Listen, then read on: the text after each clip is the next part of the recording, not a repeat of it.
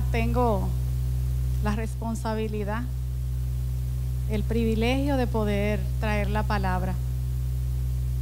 Así que vamos primero, ¿verdad?, a saludar las personas que nos están viendo en este momento, los que van a estar conectándose en diferente tiempo, en diferente momento para escuchar este mensaje.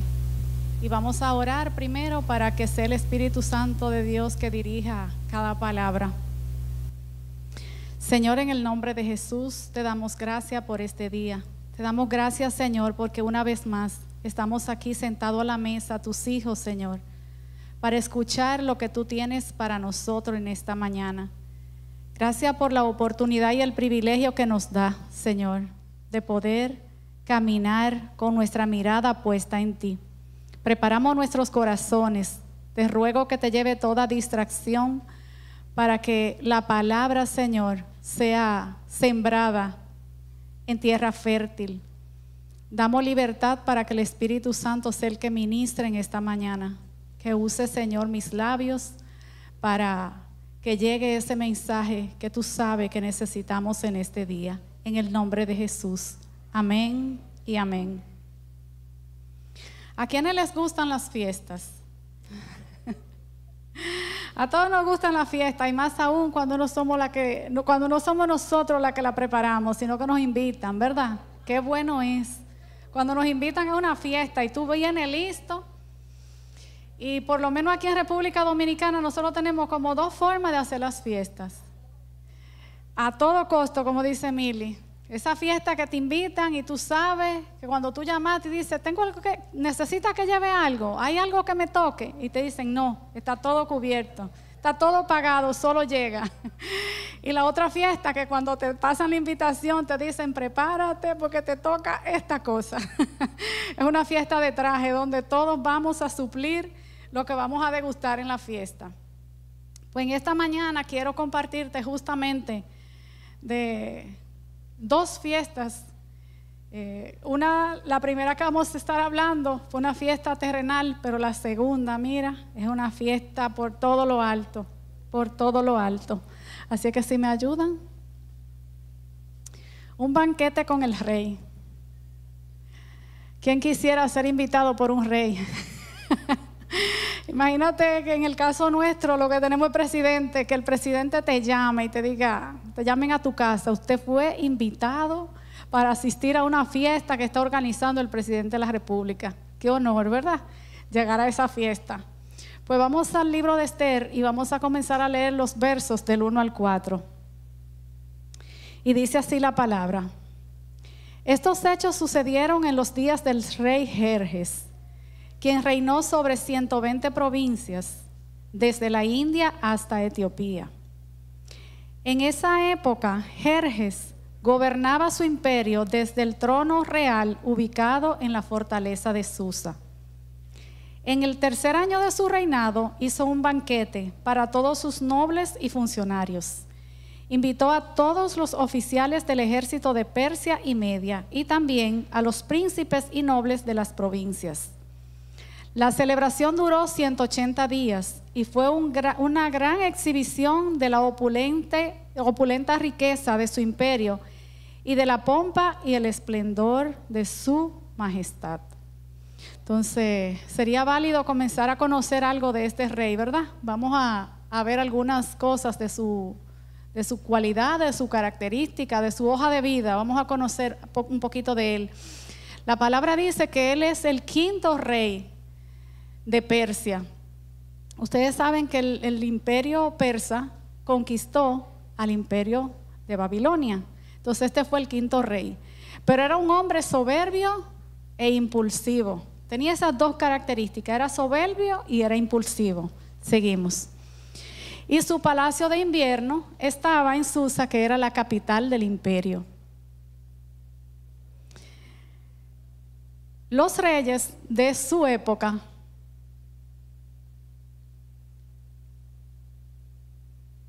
usaban eh, las prendas, las joyas, como muestra de su poderío. Y este rey inclusive en su barba tenía joyas que pendían de su barba. Era una costumbre de los reyes de ese tiempo hacer y celebrar grandes banquetes cuando iban a hacer una conquista. Y este rey se estaba preparando justamente para ir a conquistar las tierras de Grecia. Él iba a atacar a Grecia y por tal razón organizó este banquete que duró seis meses. Ahora vamos a ver algunos de los propósitos que le llevaron a él a hacer este, este banquete. El primero era planear la estrategia de batalla.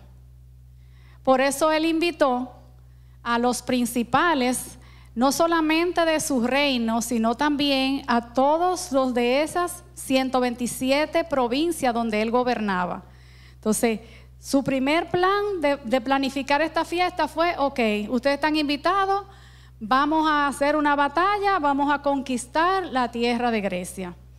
La segunda razón por la cual él organizó el banquete era porque quería mostrar que tenía suficiente riqueza para llevar a cabo esta, esta conquista. Y sabemos que cuando los reyes hacían estas conquistas, cuando iban a invadir unos terrenos o, iban a invadir a otra nación, eran varios los propósitos. O sea, querían aumentar sus riquezas, querían también eh, aumentar su territorio y también querían ganar más poder en el reino. Veamos ahora a quiénes convocó él a esta celebración. Dice que primeramente invitó a todos sus nobles y funcionarios, o sea, toda la gente importante que trabajaba con él recibió una invitación para presentarse en este banquete. También invitó a todos los oficiales del ejército de Persia y Media. Y finalmente invitó también a todos los príncipes y nobles de quién? De las 127 provincias donde él gobernaba, que la palabra dice que era desde India hasta Etiopía. Pero ¿qué ocurre? Se cumplieron los seis meses de este banquete y el rey decide ofrecer ahora un banquete, pero ya para toda la gente que estaba en la ciudad y este banquete se iba a dar en el mismo eh, patio del jardín del palacio. Vamos a ver ahora lo que dice Esther. Seguimos en el mismo libro, el mismo capítulo 1, y vamos a leer ahora los versos del 5 al 9. Dice, cuando todo terminó, el rey ofreció un banquete para todo el pueblo que se encontraba en la fortaleza de Susa, desde el más importante hasta el más insignificante. El banquete duró siete días y se realizó en el patio del jardín del palacio. El patio estaba elegantemente decorado, con cortinas de algodón blanco y colgantes azules sostenidos con cuerdas de lino y cintas de color púrpura que pasaban por anillos de plata incrustados en columnas de mármol. Había divanes de oro y de plata sobre un piso de mosaicos de cuarzo, mármol, nácar y otras piedras costosas. Sigue diciendo en el 7, las bebidas se servían en copas de oro de distintos diseños y había vino real en abundancia, lo cual reflejaba la generosidad del rey. Por decreto del rey no había límite de consumo, porque el rey había dado instrucciones a todos los empleados del palacio de que sirvieran a cada hombre cuanto quisiera. Al mismo tiempo, la reina Basti hizo un banquete para las mujeres en el palacio del rey Jerjes.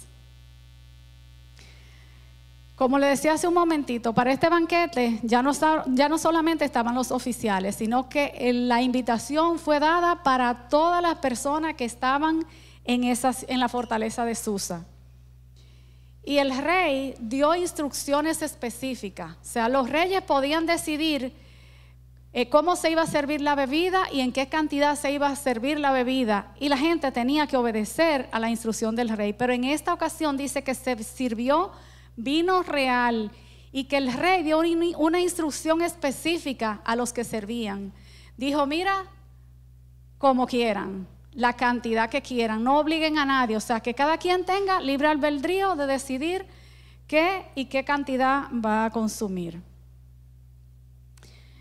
Hay algo particular en este banquete y es que no solamente el rey hace un banquete, sino que también su reina Basti, en uno de los salones del palacio, organiza ahora una fiesta para todas las mujeres. Eh, la palabra no lo dice, pero he de imaginarse que después que un hombre tiene seis meses fuera de su casa, pues de alguna manera la esposa llegue también a donde está la fiesta, ¿verdad? Y también habían mujeres de las que estaban en la ciudad, en la fortaleza, que fueron invitadas por Basti a ese festín, a ese, a ese banquete que se estaba llevando, mientras el rey estaba en el patio, que fue decorado de manera especial, la reina estaba en uno de los salones del palacio atendiendo a las mujeres. Vamos a ver también algunas implicaciones que se dieron durante este segundo banquete, que duró siete días, dice la palabra. Seguimos leyendo ahí, vamos a leer ahora los versos del 10 al 12. Dice, al séptimo día de la fiesta, cuando el rey Jerjes estaba muy alegre a causa del vino, les ordenó a los siete eunucos que le servían, Meumán, Bistat, Jarbona, Bistá, Agafta, Setar y Carcas, que le trajeran a la reina Basti con la corona real en la cabeza Quería que los nobles y los demás hombres contemplaran su belleza, porque era una mujer sumamente hermosa. Pero cuando le comunicaron la orden del rey a la reina Basti, ella se negó a ir. Esa respuesta enfureció al rey y lo hizo arder de enojo. Aquí, vimos, aquí podemos ver varias cosas. Primero, el rey Azuero, que es el mismo, el, mismo Jerjes, estaba muy alegre a causa del vino. Se supone que el rey no llegara a ese nivel. Se supone que el rey, ¿verdad?, conservara la cordura por ser rey y por ser el anfitrión de su fiesta. Pero la palabra dice que él estaba un poco pasado, estaba alegre. Fue una necia debilidad del rey ordenar que le trajesen a la reina Basti adornada con su corona real. Más adelante vamos a ver por qué. Según el Talmud, que era el libro que contenía la recopilación oral judía acerca de la religión y de las leyes, la iban a traer desnuda para mostrar su belleza a un grupo de hombres tan alegres por el vino como él. Él quería mostrar la belleza de, de su reina. Pero la reina se negó a comparecer a la orden del rey. Aunque la orden fue llevada por siete eunucos que le servían al rey. Generalmente cuando usted va a transmitir un mensaje, usted envía a una persona. Entonces era muy importante este mensaje que el rey estaba enviándole y necesitaba que llegara tal cual. Se garantizó enviar siete personas si, uno se, equivoca, el otro se va a acordar cuál fue la, la instrucción específica que el rey envió. La Biblia no revela, no revela. Si usted lee la historia, la Biblia no revela cuál fue la razón por la que la reina se negó a presentarse cuando fue llamada. Pero hay diferentes especulaciones y hay algunas de las razones que vamos a ver en esta, en esta mañana que pudieron haber sido la razón por la que ella se negó. Probablemente ella se negó a exhibirse frente a un grupo de hombres, posiblemente iba en, contra, iba en contra de las costumbres de Persia. Que una mujer se presentara delante de una reunión pública de hombres. Se cree que las mujeres no debían de presentarse en esas reuniones.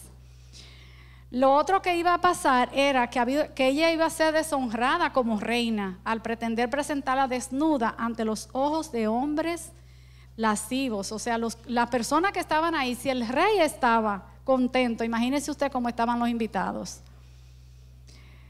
Otra de las posibles razones fue que también esta orden, aunque ella la estaba recibiendo, sabía que iba a deshonrar al rey. ¿Y qué pasó? Vino un conflicto ¿Qué es lo que pasa a veces con nosotros? O sea, a veces tú tienes que decidir frente a diferentes situaciones y tú tienes dos cosas que tú debes de tomar en cuenta. Tú dices, bueno, de acuerdo a esto, yo debo de hacerlo de esta y de esta manera, pero de acuerdo a esto, puedo hacerlo de esta y de esta manera. Y tú entras en ese conflicto, ¿cómo lo voy a hacer? ¿Qué voy a decidir? ¿Cómo lo voy a decidir? Pues eso pasó con esta mujer. Ella tuvo un conflicto en su decisión y decidió rechazar la orden de su esposo ya que estaba ebrio. O sea, ahí tenía, ahí tenía razón. Ella dijo, bueno, este hombre está ebrio.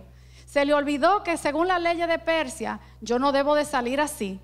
Y dijo, voy a esperar que más tarde volverá a sus cabales. Sobre esa base, ella decide no aceptar la, la invitación que le estaba haciendo, ni el llamado que le estaba haciendo su rey.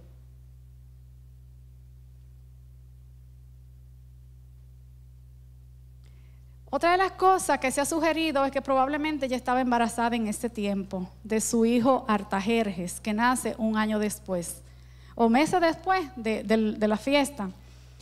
Y que por esa razón quizás ella no quiso eh, presentarse eh, públicamente con embarazada. Pero lo otro que se especula que puede haber pasado es que como ella también tenía una fiesta, ella, este, ella, tenía un banquete para las mujeres, si ella salía del banquete, ella iba a descuidar la atención de ese grupo de personas a la que ella le estaba sirviendo.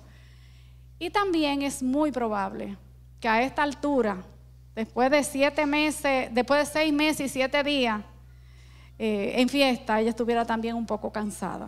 O sea, pero como les digo, son cosas que podrían haber sido. Pero hay algo importante que debemos destacar y es que cualquiera que haya sido la razón por la que ella se negó a ir donde el rey, eh, ella violentó, violó el protocolo. Porque un rey no se le niega. El rey lo que pide, eso se le da. Y nosotros tenemos muchas historias de la Biblia donde el rey pidió cosas que eran increíbles, como cuando pidió la cabeza de Juan el Bautista, ¿verdad? Una fiesta, o sea, eso, eso, como que tú no, no debe ser. Pero sabemos que el deber de ella era aceptar, eh, aceptar esa invitación y llegar allí. Su problema fue razonar de por qué no, no debía de haber llegado. Esto representó un desaire para el rey. Imagínense que el rey invita a toda esta gente que eran funcionarios, eran principales, para animarlos y decir, mire, estamos listos para ir a la batalla, no tengan miedo, esto va a ser pan comido. Grecia, esto va a ser pan comido, otra provincia más que se va a añadir, otro territorio más que se va a añadir. Sin embargo, esto demuestra que aunque él gobernaba frente a estas 127 provincias, en su casa no, no estaba gobernando porque su esposa no había obedecido a, a ese llamado que él había hecho. Vamos a seguir por la historia y ahora vamos a leer los versos 13 al 19 y vamos a ver lo que pasa frente a esa negación, cómo el rey recibe esa negación. Dice, entonces el rey consultó de inmediato a sus sabios consejeros, quienes conocían todas las leyes y costumbres persas porque siempre les pedía consejo. Sus nombres eran Carquesena, Setar, Atmata, Tarsis, Meres, Marcena y Memucán, siete nobles de Persia y Media. Estos hombres se reunían frecuentemente con el rey y ocupaban los cargos más altos del imperio. ¿Qué debe hacerse con la reina Basti? preguntó el rey. ¿Qué sanción impone la ley para una reina que se niega a obedecer las órdenes que el rey le envía debidamente por medio de sus eunucos. Memucán contestó al rey y a los nobles. La reina Basti ofendió no solo al rey, sino también a cada noble y ciudadano del imperio. Ahora, en todas las partes, las mujeres comenzarán a despreciar a sus maridos cuando se enteren de que la reina Basti se negó a presentarse ante el rey. Antes de que termine este día, las esposas de todos los nobles del rey en toda Persia y Media oirán lo que hizo la reina y empezarán a tratar a sus maridos de la misma manera. Nada pondrá fin a su desprecio y enojo. Así que, si al rey le agrada, sugerimos que emita un decreto por escrito, una ley de los persas y de los medos, que no pueda que no pueda ser revocada. Debería ordenar que la reina Basti sea excluida para siempre de la presencia del rey Jerjes y que el rey elija otra reina más digna que ella. Como al rey le pareció bien, aunque era un hombre iracundo, en esta ocasión él no tomó la decisión rápida. Él llamó a sus consejeros y le dijo, ok, busquen la ley. Yo parafraseando ahora, ¿verdad? Busquen la ley, revisen a ver cuál es la, qué es lo que vamos a hacer con, esta, con la reina por haber desobedecido. Pero, aunque la reina rompió el protocolo real y efectivamente, no había nada legalmente por lo cual ella haya sido castigada o juzgada. ¿Me doy a entender? O sea, de acuerdo al protocolo del rey, de acuerdo a las cosas que se daban en el palacio, ella no debía, no podía haberse negado. Pero las leyes no contemplaban nada de esto, por eso fue necesario que este hombre le dijera al rey, ok, un decreto, y ese decreto lo que va a decir es esto, esto y esto. Entonces, seguimos, Priscila. Vamos a ver lo que pasa con Basti.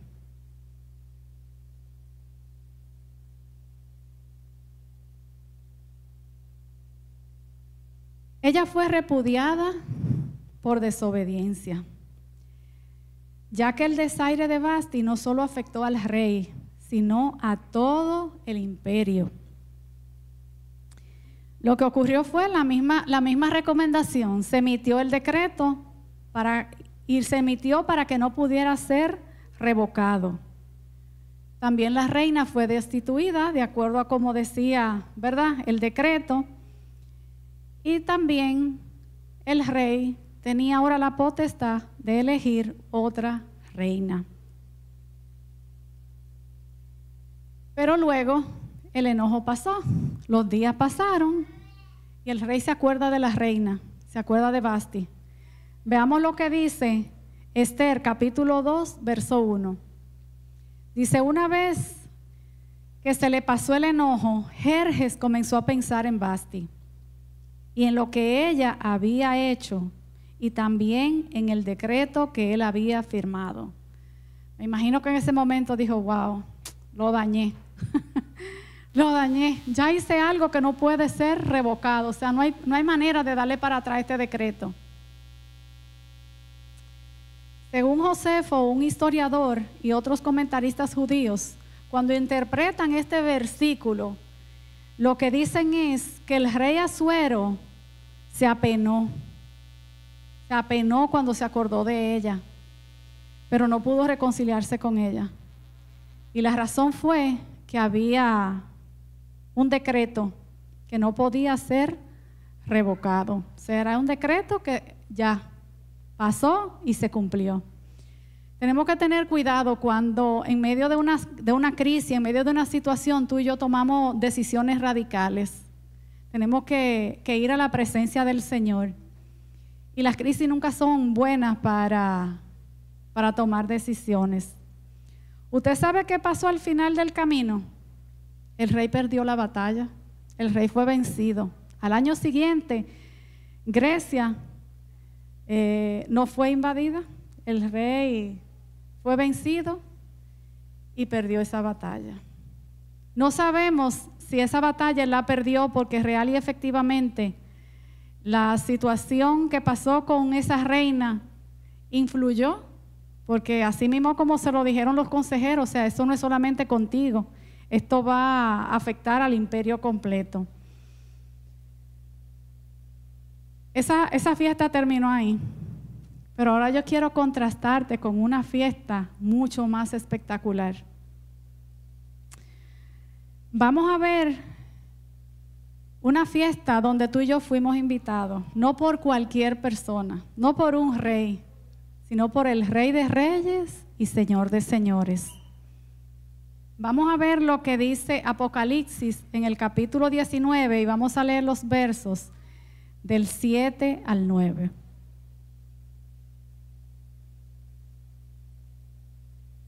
Dice, gocémonos y alegrémonos y démosles gloria porque han llegado las bodas del Cordero y su esposa se ha preparado. Y a ella se le ha concedido que se vista de lino fino, limpio, resplandeciente, porque el lino fino es las acciones justas de los santos. Dice, y el ángel que me y el ángel me dijo, escribe, bienaventurado los que son llamados a la cena de las bodas del Cordero, y me dijo, estas son palabras verdaderas de Dios. Tú y yo hemos sido invitados, hemos sido convocados por el Rey de Reyes y Señor de Señores a una fiesta mucho más esplendorosa que esta. Jesús dijo, yo me voy, pero voy a hacer un espacio, voy a guardar un lugar para ustedes, donde yo esté, que ustedes estén conmigo. Y al igual que Basti, tú y yo tenemos la oportunidad de decidir si vamos o no vamos a ir a esa fiesta. Tú y yo tenemos esa oportunidad.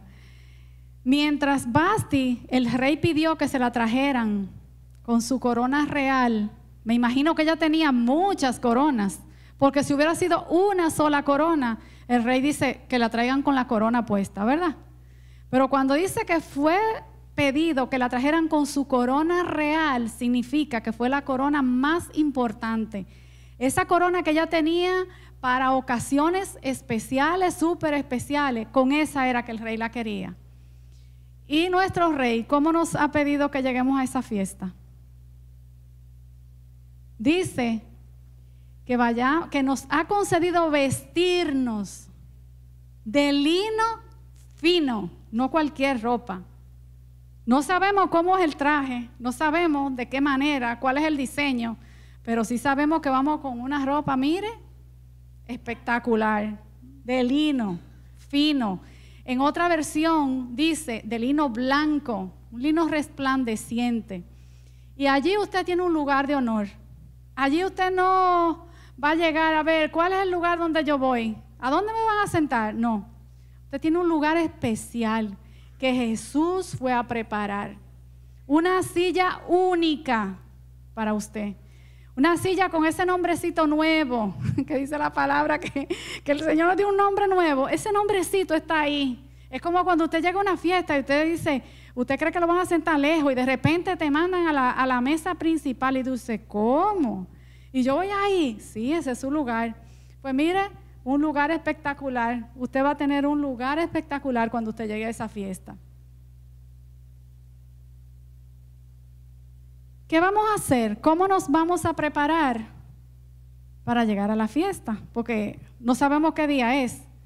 Dice la palabra que nos estamos preparando. Y no es a cualquier fiesta, es a su boda que usted va. Y usted se va a casar, ¿usted sabe con quién? Es con Jesús, es con el Cordero. Eh, eh, con el Cordero, Él se fue a preparar esa fiesta. O sea, usted no tiene que preocuparse por nada, porque todo está listo, todo está hecho.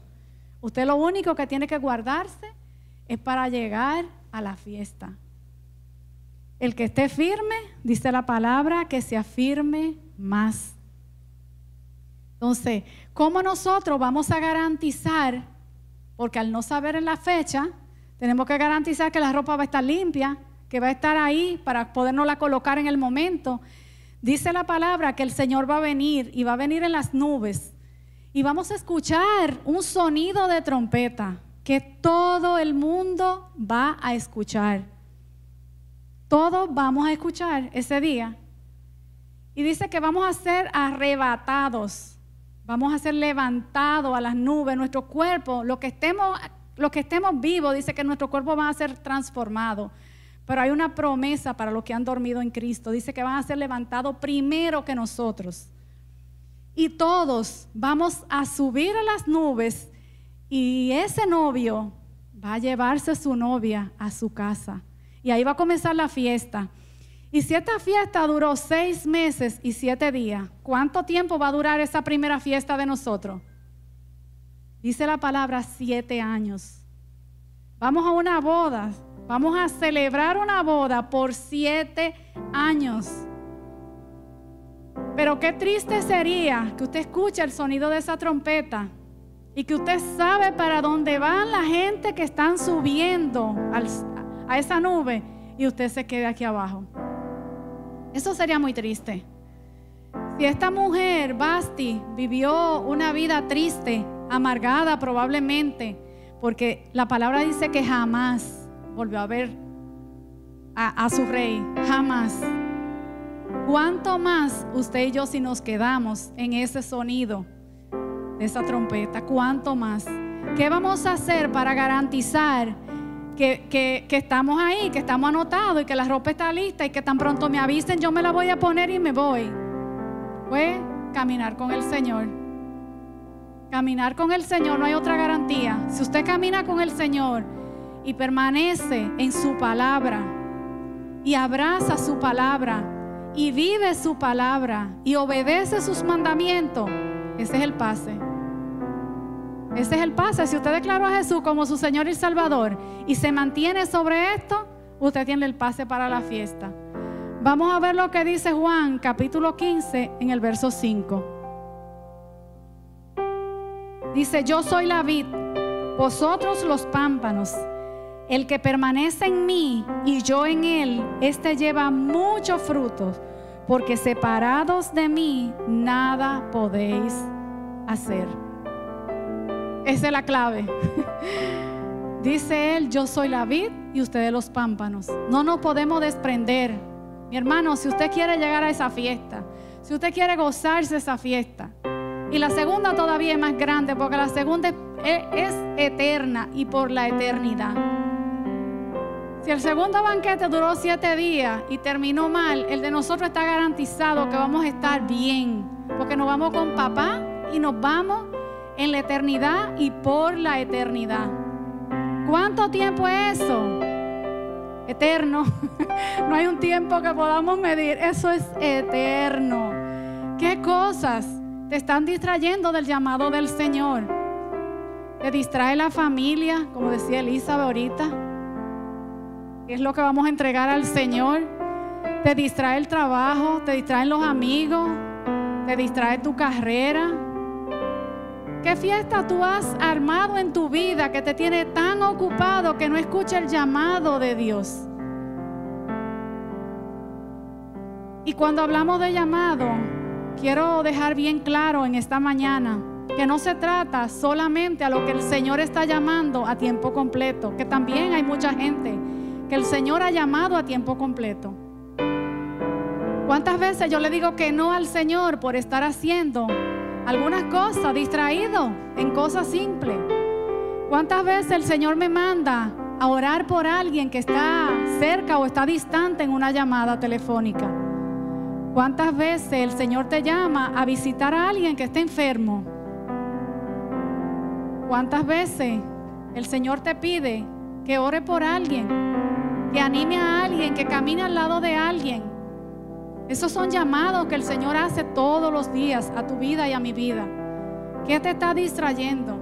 ¿Qué te está robando ese tiempo de obedecer a lo que dice el Señor en su palabra? ¿Qué te está desprendiendo de la vida? Dice la palabra que separado de Él nada podemos hacer. Y cuando la palabra de Dios dice nada, es nada, nada podemos hacer. Entonces, hay momentos en mi vida que yo también me he distraído. Hay momentos en mi vida en que yo he quitado momentáneamente la mirada. Pero yo te exhorto en esta mañana a hacer lo que yo hago. Cuando siento que me estoy distrayendo, oro le digo, Señor, mantén la mirada puesta en la meta que eres tú. No hay nada aquí en la tierra que se pueda comparar mínimamente con ese banquete al lado del rey, con ese banquete que nuestro Cordero fue a preparar para que tú y yo pudiéramos disfrutar eternamente y para siempre. Si es que si en algún momento tú has estado distraído, si en algún momento eh, está siendo tu mirada desviada de, tu, de la meta que es Jesús, yo te pido que conmigo te ponga de pie y vamos a orar en esta mañana para que el Señor nos ayude a enfocarnos en Él, consciente de que en la tierra este paso es momentáneo y que vamos a casa y que tenemos una fiesta preparada que es la que nos va a reunir con nuestro Señor y Salvador por siempre y para siempre. Señor, gracias. Gracias, gracias por tu palabra, Señor. Gracias porque ellas son las que te revelan a ti. Señor, en esta mañana yo me pongo de pie junto con mis hermanos y te pedimos perdón, Señor. Perdónanos por las veces que nos hemos distraído. Perdónanos por las veces, Señor, que nos hemos desviado del camino. Perdónanos, Señor, por las veces que hemos decidido, Señor, satisfacer nuestra propia carne, Señor, y obviar dejarte de lado, menospreciar, Señor, quién tú eres en nuestras vidas. Gracias, Señor, porque tú lo haces todo bien, tú lo haces todo perfecto. Separado de ti, Señor, dice tu palabra que nada podemos hacer, Señor. Y te damos infinitas gracias en esta mañana, Señor. Te damos gracias por tu amor. Te damos gracias por tu misericordia. En el nombre poderoso de Jesús. Amén y amén. Eh, hay un llamado para aquellos que todavía no han conocido, se pueden sentar. Y este llamado también está para los que nos están mirando en este momento. Si todavía tú no has recibido, no has decidido por Jesús, este es el momento. Porque a esta fiesta no podemos entrar hasta tanto hayamos recibido a Jesús como nuestro Señor y Salvador. Esa es una de las condiciones para poder entrar a esta gran fiesta. Si hay alguien entre nosotros que todavía al día de hoy no se ha notado con Jesús, este es el momento. Solo tiene que levantar tu mano. Haznos esa señal. Levanta tu mano y nosotros vamos a orar por ti. Igualmente lo que están viendo la transmisión, lo puedes hacer allí en tu casa. Y si hace esta oración, Solo comunícate con nosotros para darte seguimiento. Si hay alguien, porque el tiempo ya se nos está yendo, este es el momento para que tú digas, yo quiero recibir a Jesús como mi Señor y Salvador. Yo quiero ser parte de esa fiesta eterna que el Señor tiene para con cada uno de nosotros. Si no hay nadie, pues dejo el espacio ya con Elizabeth. Dios te bendiga.